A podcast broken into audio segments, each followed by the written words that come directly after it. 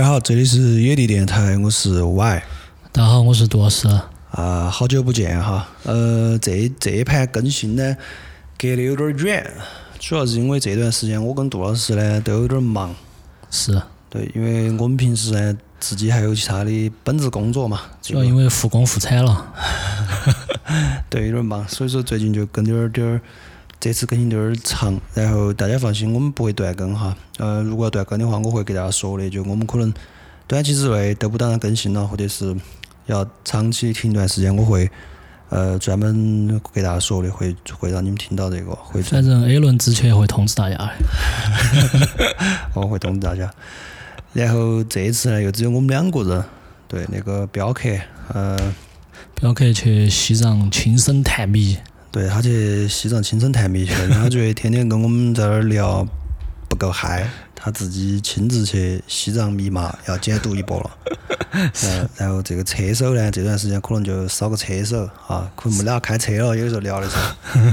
镖客嘛，飙起车来有点凶的，所以我们会想念他的。是。哦，看嘛，反正后期我尽量再给大家找个车手嘛。尽量，反正以以这期节目致敬镖客。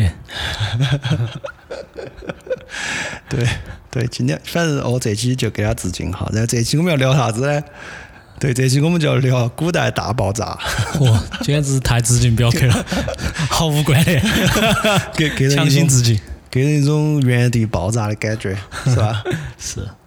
OK，呃，为啥叫古代大爆炸呢？其实呃，从古至今嘛，然后历史上应该是有三次比较著名的那个未解的大爆炸案。呃，一个是印度的死丘事件，然后第二个是那个天气大爆炸，就是王工厂大爆炸，然后还有一个应该就是最出名的，它就叫通古斯大爆炸。然后死丘那个呢，一是离得有点远，离我们，嗯，是公元前呃公元前三千年的事情了。然后二一个呢，就是因为离得远，所以说。呃，现在的科学啊，这方面给他解释，我觉得有点悬哈，不好考证。对，这是第一个原因。第二个原因是啥子？就是古代印度的人的名字真的是不好记啊。我跟兔老师两个都是属于那种外国人的名字恐惧症，我们两个都有。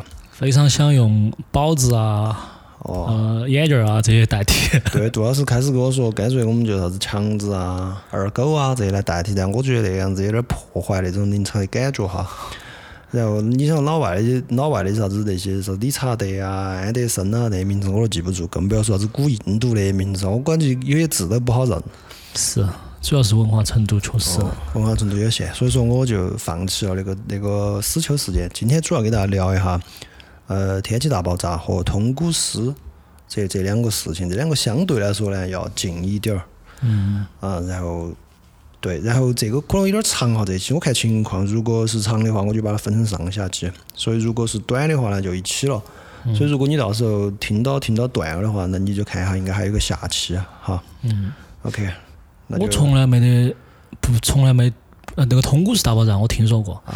它的大爆炸定义是啥子嘛？就是一声巨响，看见火光，然后那个范围哦，那种范围到底是有好大那种嘛？通古斯有点大。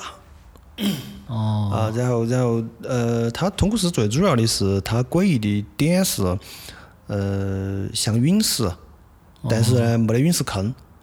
哦，你你你现在讲两个，嗯，这这是两个事情嘛？一个天气大爆炸，一个通古斯大爆炸。对。他们，你他们有没有联系呢？没啥联系。哦，那你现在讲哪个呢？我现在讲天气嘛。啊，天天这两个字咋写哦？天气啊，就是这个天气啊。天气坦克那个天气。对。哦。对对对对对，就是天气。它是因为发生到明朝天启年间。哦。对，然后这个事情是这样的，嗯，它又叫王工厂大爆炸，它是明朝天启六年五月初六，就是端午节第二天次日，巳时。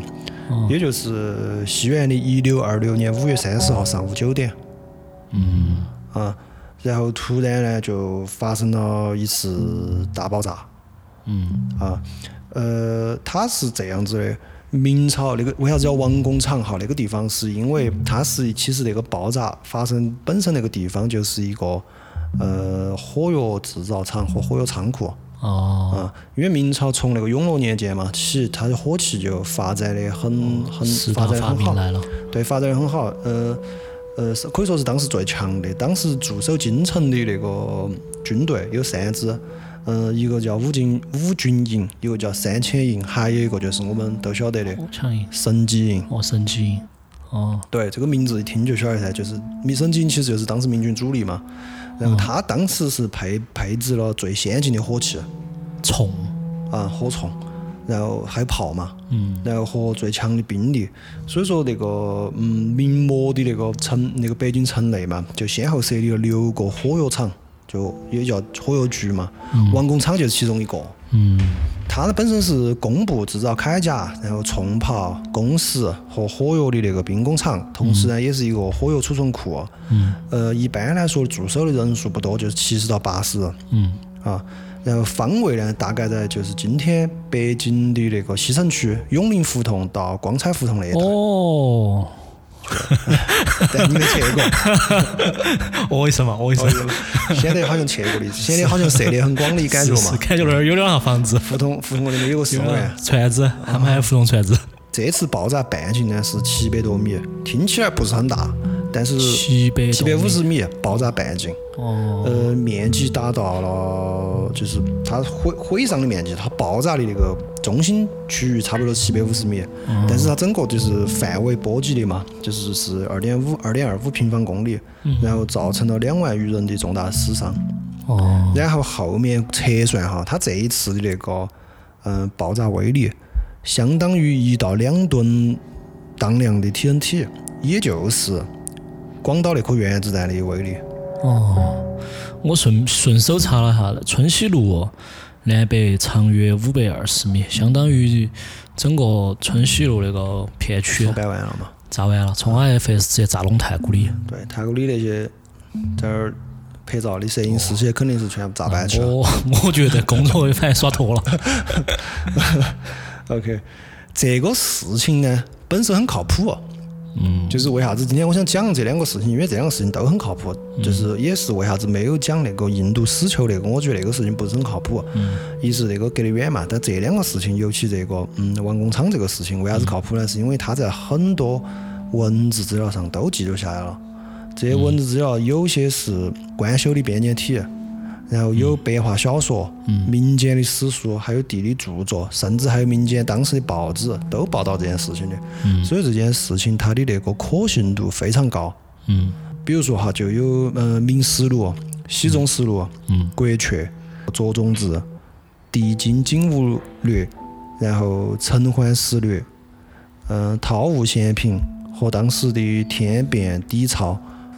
这些都是那些记载过这些的书，嗯然后他们这些书本身的那个背景都不一样。我就刚说了，有官方的，有民间的，有小说，有报纸。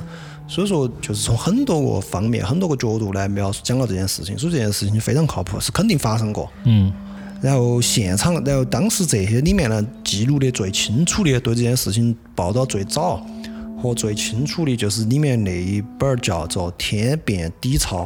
嗯，因为这个名字嘛，天变就是它其实这个底钞，底钞是当时那些朝代就是经常发行的一种报纸，可以理解为，嗯，就是报纸上天变底钞是专门记录那次事件的，出了一期杂志，对，专门来讲这个事情。嗯，所以说我们今天视角主要就是从天变底钞里面它描述的东西主要来讲一下。嗯，然后据天变底钞描述哈，就是那一天是天启丙寅五月初六日巳时，天色皎洁。忽有声如吼，从东北方渐至京城西南角，晦气涌起，无语动荡。虚手大震一声，天崩地塌，昏黑如夜，万事平成。东至顺城门大街，也就是今天的宣武门内大街；北至刑部街，就是今天的西长安街；西即平车门南，今的今天的阜成门。然后长。三四里，周围十三里，尽为齑粉。哦，炸完了。对，无数万间，人两万余。王工厂一带糜烂尤甚，僵尸重叠，碎气熏天，瓦砾迎空而下，无从辨别街道门户。嗯，就那瞬间发生的事情。嗯，然后威力相当大。嗯，虽然那个时候有火气了，但是。这个威力是超过，或者说这个能量是超过那个时代的人能够掌握的。嗯，这是一点，就是威力尤其大。它那个，我觉得就是叠加噻，就是你炸弹加炸弹就。不会不会不会，叠加跟那个是完全两码事。嗯。晓得吗？后面我们要讲它那几种假说嘛，就现在。嗯。然后，呃，当时威力有好大呢？在石驸马大街，就是今天的新文化街，有一个五千斤重的石狮，石头石头的狮子被炸飞了。嗯。炸到了今天的宣武城宣宣武门外。嗯。然后。木石人复制天雨而下，无以千数，人以百数。嗯。然后呢，皇帝，因为你你晓得炸宣武门，皇宫肯定也要这音别别听到。对，不只是听到。嗯。当时的皇帝是明熹宗。嗯。然后他正在乾清宫用早膳，正在吃饭，突然就地动山摇，他就拔起来往外冲，就从乾清宫直奔交泰殿而去。当时他由于跑得太快。他身边的随从都没跟上，只有一个最贴身的人跟到他一起的，把他扶到往那儿走。然后走的途中被一个墙上的瓦掉下来砸脑壳，当场砸死了。哦。所以皇帝其实命也大。嗯，是。对，而且不只是这个，当时那个宫里面是正在修修缮，就是有些大殿正在修缮嘛。嗯。然后有些工匠就因为震动而下坠，然后书里面写的是震而下坠者两千人，俱成肉带。哦。就直接摔死了，嗯，因为那个皇宫里面宫殿很高噻，是是，就是宫里面就工匠就就死了两千多，然后当时的皇贵妃认识，宫中器物纷纷坠落，襁褓中的太子朱慈炯当日受惊身亡，当时只有一岁，说他直接被吓死了当天，嗯，然后这个事情，所以说对于朝廷来说影响也特别大，呃，天启年间嘛，正是东林党。对吧？那个那个魏忠贤这些党乱哦，党乱就开始了，政治就是属于内外交困吧，哦风雨飘摇嘛，国家腐败，然后宦官专权。那边边有一种学说是这个是魏忠贤搞的，可可能是了，司法了是吧？因为又把皇帝受惊了，所以说当时呃灾难的消息也传遍全国，朝野震惊，有很多臣子。就是宫里面的那些大臣，那些也受到很大影响，就是也死了很多大臣，有有被炸死了的，有被东西砸死了的，有消失的。这个他这个事情，呃，比较诡异的一点，就比较神奇的一点，主要是有有那么几处。一是呢，在爆炸中，很多人死了之后是裸体，衣服全不在了。嗯嗯。尸体是尸体不是残缺的哈，但是他炸有很多尸体就是也炸碎了很多，但是有很大一部分人是尸体是完整的，但是他身上的衣服那些全部消失了，嗯这是第一，就是死者皆裸，这是第一。然后还有一些呢是失踪了，失踪很好解释失踪了，但是你听我说，他这个人数有点大。宣府杨总兵有一个总兵。他们是一行七人，连人带马，失去踪影，这不算啥子。然后还有一个是有一个会馆路口的老师和医生，哦，老师和学生，一共三十六人，一声巨响之后全部消失了。这也不算啥子，奇妙在后面。当时在成人寺街上有一个轿子，嗯，有一个轿子，轿子还在，人不在了。对，轿子还在，人不在了。而且是里面的乘客和轿夫都不在了，但轿子还摆到那儿的，而且它是在爆炸很中心的地方。这儿有一个，然后还有一个是轿子还在，女的也在，女的也没受伤，但身上衣服不在了。十年禁之期，十年。原来镖客走了，你看车了是吧？哦，这个有点时间暂停啊，时间暂停。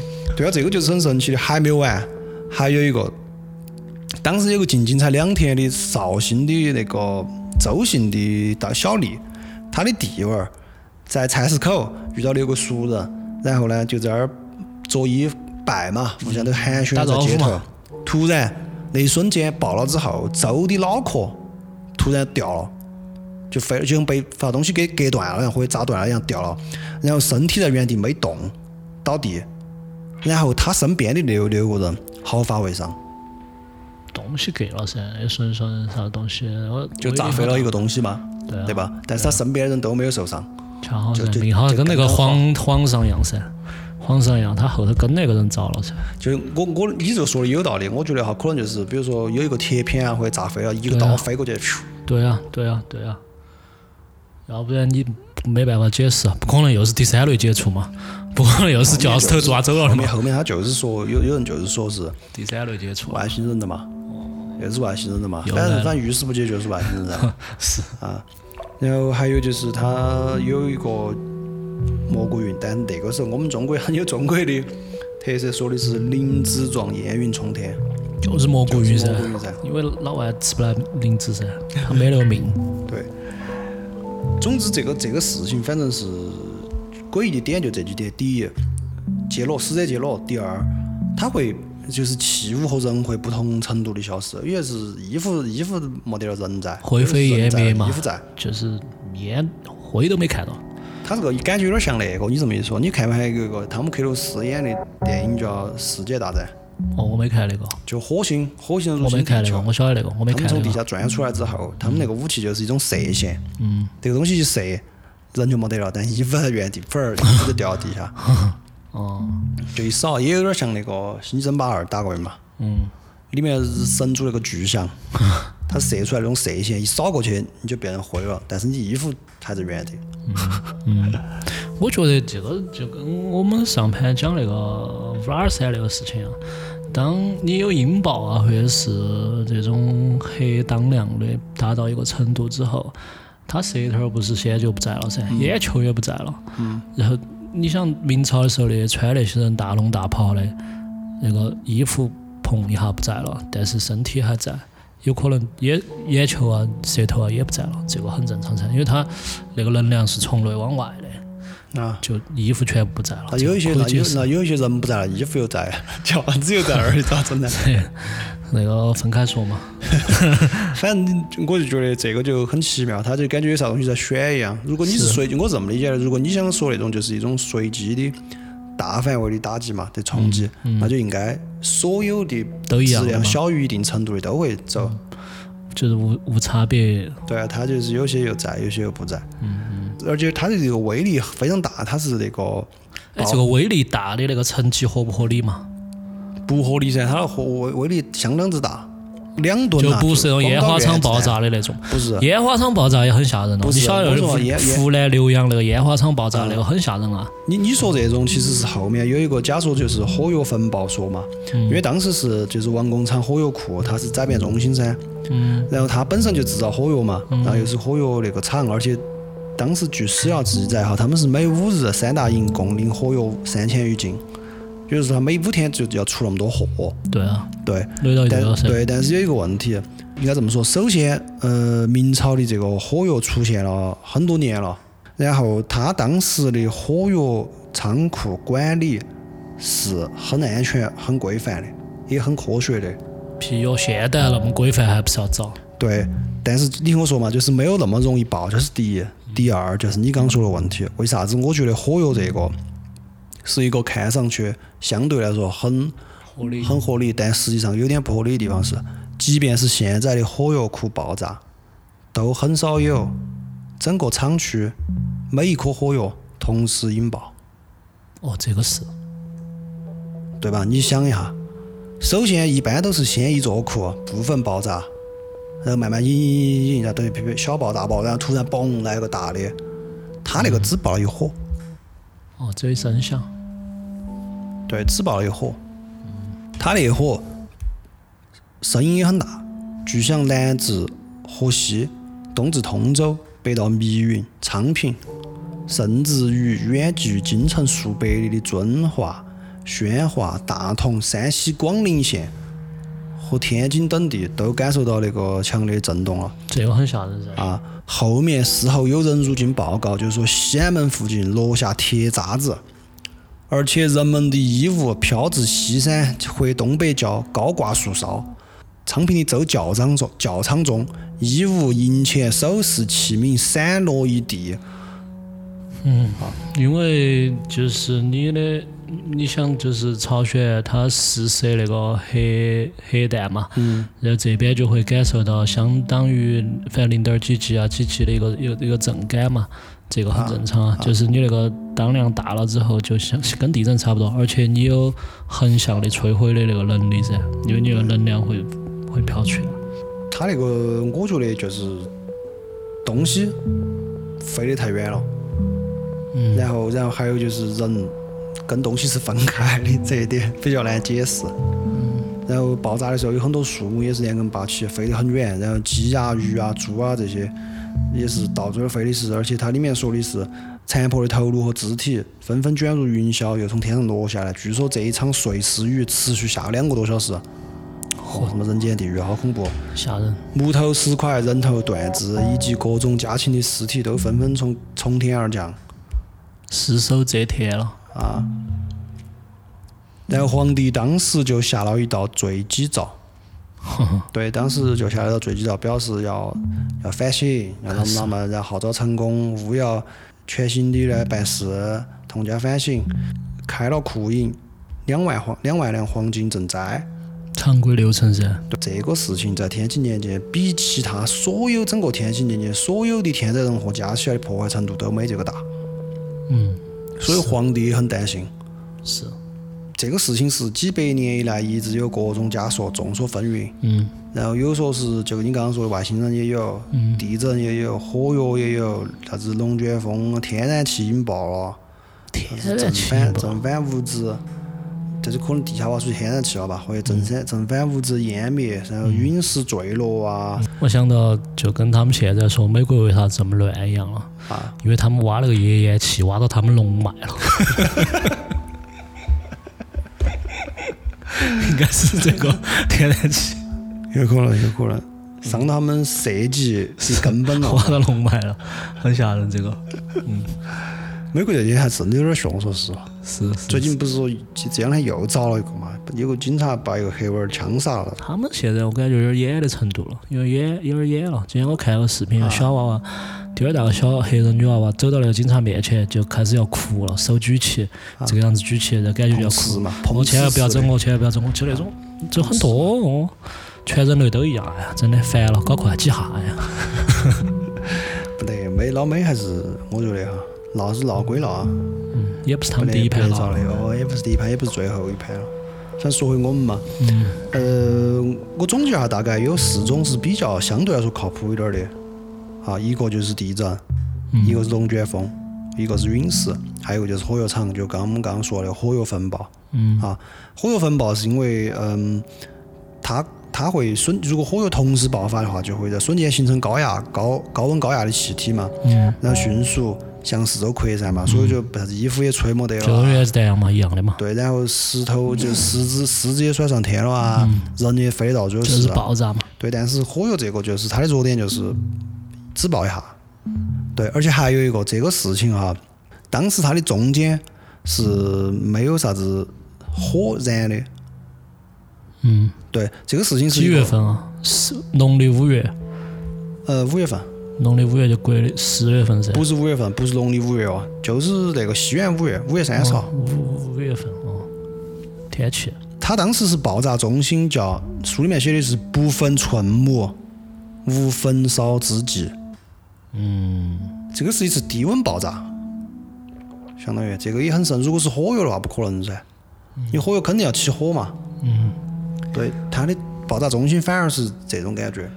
就是天津的那个危险那个港口那次炸了，不是一样的嘛？因为它其实这些危险物品的储存，你应该是非常必须非常科学的。啊哪两个东西不能放到一堆？哪些东西？那个时候那个科学条件，你哪晓得这些呢？万一两个东西放到一堆了，你根本不就低压就整整燃了，这个很正常啊。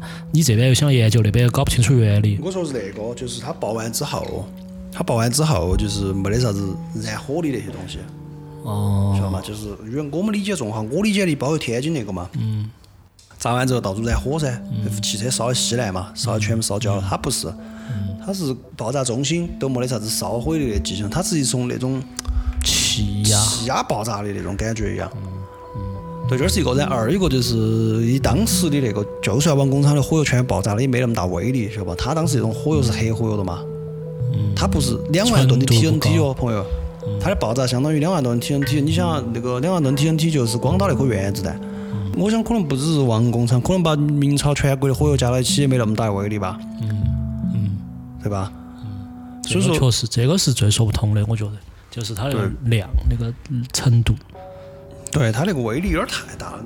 它这个事情出名嘛，就是因为我刚刚说了，你超过了同时代的人类掌握的能量。嗯然后它的那个地震说，地震说呢，就是说的，嗯，就是发生了个地震嘛。因为因为当据那个史料记载哈，明朝的那个经济，呃，发生地震大小也是一百百余起，所以说发生地震呢很正常。而且它在前有一个叫大震一声嘛，然后震撼天地嘛，就这些描述其实很符合就是地震的这个迹象。但是这个也有一个很致命的缺点，就是它的如果是以地震来说的话，就有一个问题，就是烈度太大，而震面太小，震区太小。哦，对的对的。你地震就七百多米震了，而且程度那么大，嗯对吧？然后震你把东西全震到天上去飞起，然后衣服都给人家震没得了。我们都四川经历过五幺二嘛，嗯对吧？不管你地震泥石流也好，衣服该穿在身上噻。嗯，它这个地震说明显因果倒置噻，是因为炸了才引起地震，不是因为地震才引起炸了。现在因为我觉得是它是因为那个嘛，因为就是大家都说不清楚这个事情，所以说就都往里面套，就觉得有可能是啥子都往里面套嘛，假说的嘛。然后呢，又因为为了解释衣服这一块儿，又出了一个龙卷风说，嗯。就说因为当时哈是发生在春末夏初嘛，五月三十号嘛，嗯所以说有可能是产生了一个在王工厂的地方产生了一个龙卷风，因为它这个也好解释，就是为啥子范围比较小，因为龙卷风可以很精准的，嗯是可以很小的，就是我们看有些小的龙卷风就是几米几嗯，几米，看到在那儿旋。看到就有点旋嘛，嗯旋起，而且它也能解释就是为啥子东西到处飞，嗯然后衣服也没得了，嗯，然后但解释不清楚咋炸起来了。对，但对你不可能就是一个春末就突然炸哦就就炸了，而且威力那么大，然后然后他也解释了就是呃啥子鸡啊狗啊到处跑啊这样那样啊，就是到处飞到处有事啊这些，然后还有一些飞得很远噻，我跟你说的，嗯就是飞到啥子密云啊那些天津那边都。我觉得地震说和龙卷风说合到一起可以解释，因为我就是非常印象深刻，就是一旦刮怪风，就五五零八年的时候哈，只要一刮怪风，就必须有余震，要不然那天气就非常诡异，那个真的要有余震。我印象很深刻，因为我在江油最严经历过最严重的一次余震，那天下午突然哈就是天气就没对了。然后我在屋头的次我记得是六点四几，是五幺二之后余震应该排前三的，反正而且我回就是我五幺二之后回江油，我爸他们还住到那个帐篷里面的噻，随时就是那些怪风就把那帐篷就掀起，就是我反正记得这个龙卷风说和地震说可以合到一起说合合到一起的嘛。哎，你五幺二的时候大学在哪儿哦？新都嘛，我们那儿没好大事情。啊，你当时在干啥子？就发生的那一刻，那一刻在二楼睡觉，然后我们寝室所有人都没反应过来，但是因为是两正好要开始上学的时候嘛，开马上上课了，然后我楼底下，因为我们那个格局是我的那个床下面是所有人的书桌，有个人在那儿收拾书，一开始哟，他就把我，他就很神，他已经神了，吓瓜了，我就把他看到，我说地震了，赶快跑，然后我们才一起冲，就我当时一会儿就反应过来是地震了，第一时间吗。第一时间，我当时也是，我当时也是在学校里面，我们学校在那个郫县嘛，嗯。然后当时我记得马上上课了，嗯。我们朋友两个，我们寝室的那那那娃爬到那个栏杆高儿，嗯。爬到那儿嘛，嗯。也是在我们不在二楼，我们在四楼，嗯。然后爬到栏杆后，我就跟他说，我说你不要摇啊，他说我没摇。然后我就我就想的是，因为栏杆很长噻，那个栏杆可能就那边嘛，另外一边的人在摇嘛。我脑壳伸出去看，没得人。一，看没得人，然后我就回过来看，因为他我这当时看的右边嘛，然后我那边没得人，我就回过来看左边，左边是墙，然后刚好看到那个墙的时候，墙高头开始掉东西下来了，墙个墙皮快往下掉。我当时觉得那一幕简直好像电影里面演那种就是灾难哦，就是真的是墙皮就开始往下掉。是，然后我当时也是嗯跟他两个拉起就跑，当时我没想到地震了，当时当时想的是搞豆腐渣工程。我当时我脑壳里面第一反应是，这学校领导不晓得吃了好多钱，楼都这么要垮了，莫名其妙楼都要垮了。然后跑到楼底下的时候，才发现全部都跑到操场高头去了。然后学校是地震，因为我觉得地震这个东西离我太远了。我我从小到大看的书、看的电影，我都觉得地震嗯，就应该发生在日本这种地方。岛国，对，然后唐山，然后我们国家就是个唐山嘛，山当时我们反而发生在四川。嗯。然后，然后，所以说当时也是，但你说这个对，因为我记得当时就下雨了，嗯。而且那天哈很巧，我当时就，呃，我们不是所有人都到那个那个那个操场上去避难噻，嗯。然后我跟我们那个寝室就说回去拿点东西哦，嗯。